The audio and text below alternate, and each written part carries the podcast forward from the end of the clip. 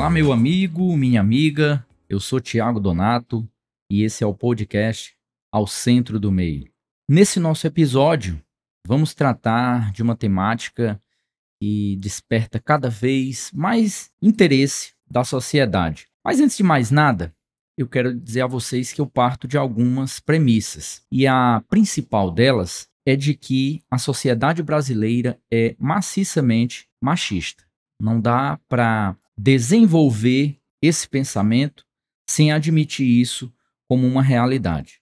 Portanto, se você discorda, eu respeito a sua opinião, mas eu parto desse princípio. E aí, em cima disso, eu começo dizendo que eu sou de uma geração que cresceu aprendendo que o Brasil é um país de leis atrasadas, brandas, leis frouxas demais. Pelo menos foi assim que eu aprendi ouvindo as pessoas ao meu redor. A solução para grande parte dessas pessoas seria que a gente tivesse um recrudescimento. Que é isso? Um aumento gradativo, um aumento gradual das sanções. Então a lei teria que trazer sanções cada vez piores caso a sociedade não se adaptasse a um comportamento que podemos dizer assim seja o normal. É, e isso prevaleceu em boa parte dos anos 80, mas a verdade é que o nosso legislador, e aí eu posso dizer, é, bom que tenha sido assim, ele acabou fazendo uma opção por um regime mais humano, social.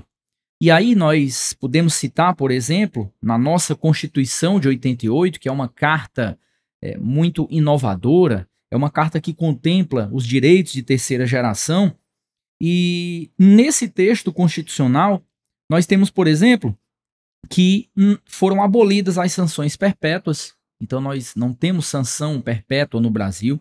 Casos como a pena de morte e a prisão por dívida, elas ficaram restritas a situações bem específicas. De maneira que, se nós não podemos dizer exatamente que o Brasil aboliu a pena de morte, mas pelo menos ela está restrita a casos muito específicos. Outro exemplo é a fixação da maioridade penal, aquela idade a partir do qual o cidadão responde penalmente pelos seus atos.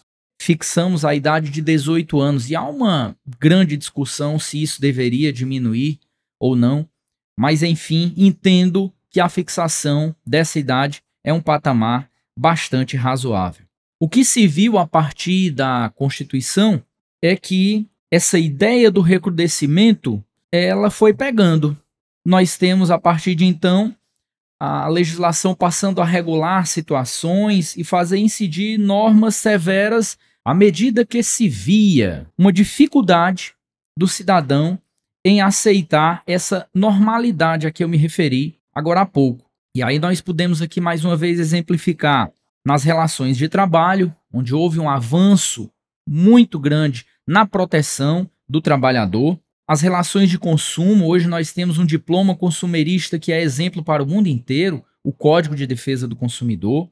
A, a menoridade, nós temos o Estatuto do Menor, nós temos uma proteção muito ampla do menor, dependendo da sua necessidade.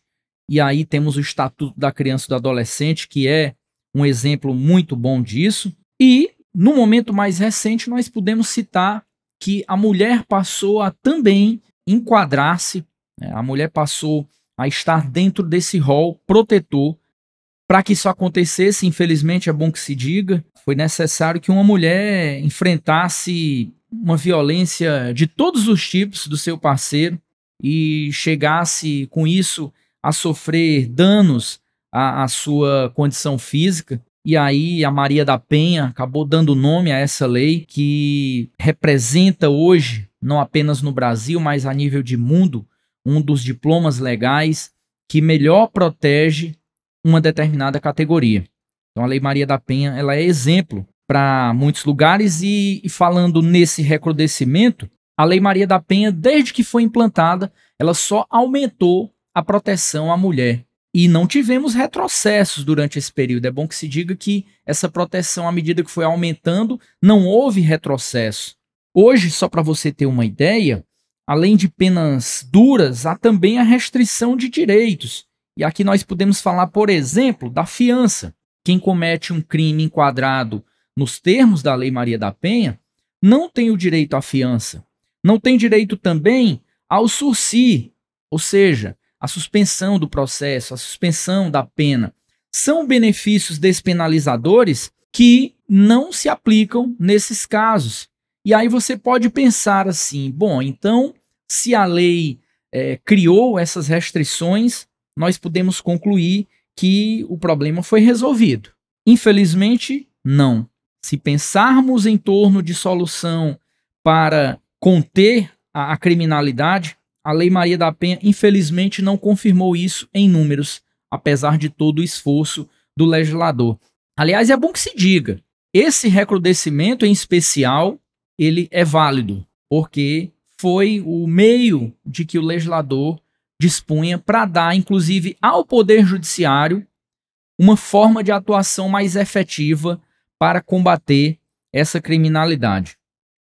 Mas a questão é que é, esse recrudescimento, uma ideia lá dos anos 80, inclusive que está é, é, duramente combatida é, em torno do, do que nós chamamos de direito penal do inimigo, é, esse endurecimento ele visa uma satisfação social, ou seja, é algo momentâneo. Ele quer apresentar para a sociedade que o legislador e que o judiciário estão atuando na defesa de determinado bem jurídico. E no nosso caso, como nós vimos, essa proteção ela, ela tem falhado, porque por mais rigor que a lei tenha imposto, o que nós podemos perceber é uma escalada, ou seja, um aumento cada vez maior da onda de violência contra a mulher em todos os sentidos e todos os tipos de violência, é bom que se diga, não apenas a violência física, mas a violência psicológica, sobretudo. E aí me leva a concluir que Paralelo a isso, é necessário que comecemos a pensar em termos de conscientização. Mas que conscientização?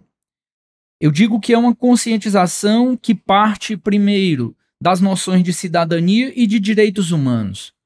Primeiro, em ter a consciência de que a mulher é sim titular de direitos humanos, tal qual o homem. Então, a, a a Constituição já fala disso e não na prática não devemos ter essa distinção. E quando se fala em cidadania, é mostrar para todos a necessidade de que para vivermos em sociedade é, precisamos ter determinados comportamentos. E, e isso remete a algo que eu entendo também como muito importante, que é o aprendizado de visado de viver unidade. Ah, hoje nós temos um processo onde o, a educação, a escola, ela tem assumido um papel que deveria ser dos pais. Tá, isso se explica, porque os pais hoje precisam dedicar mais horas ao trabalho, as mães que antes não trabalhavam e se dedicavam exclusivamente ao lar, hoje elas precisam também trabalhar para, junto com seu companheiro, é, dividir as, os custos financeiros, muitas vezes é, grandes, enormes, é, no nosso patamar atual. E aí isso faz com que uh, esses pais eles acabem se afastando um pouco da educação.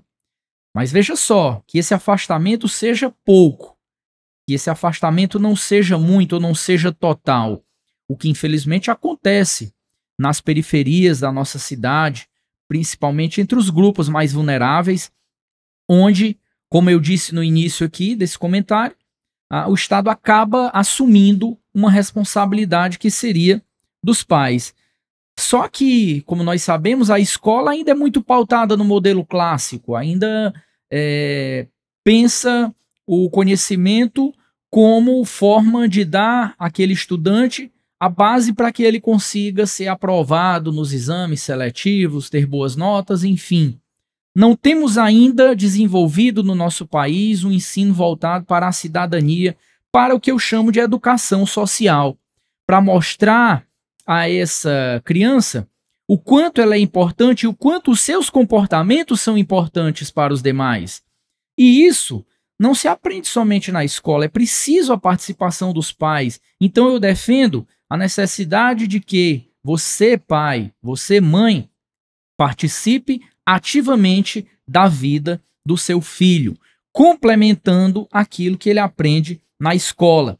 Porque o, a criança que aprende hoje que a violência não resolve as coisas, certamente ela chegará na idade adulta entendendo exatamente isso, que os problemas não se resolvem com a violência.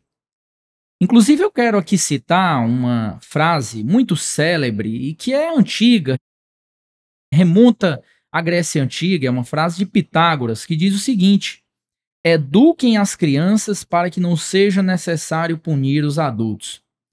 Pois é, é com essa mensagem que eu deixo aqui no final desse episódio que devemos construir uma sociedade baseada em crianças cidadãs, porque esse conhecimento acerca da cidadania fará com que nós não tenhamos necessidade de leis duras, severas, fortemente punitivas para conter a violência dos adultos. Mas, gente, até que isso aconteça, terá que ser assim. O endurecimento, infelizmente, é um caminho que não encontramos alternativas no mundo atual. Eu agradeço a sua audiência e nós nos encontramos em uma outra oportunidade para tratar aqui no podcast Ao Centro do Meio de mais um tema de grande relevância. Muito obrigado, muita paz a todos.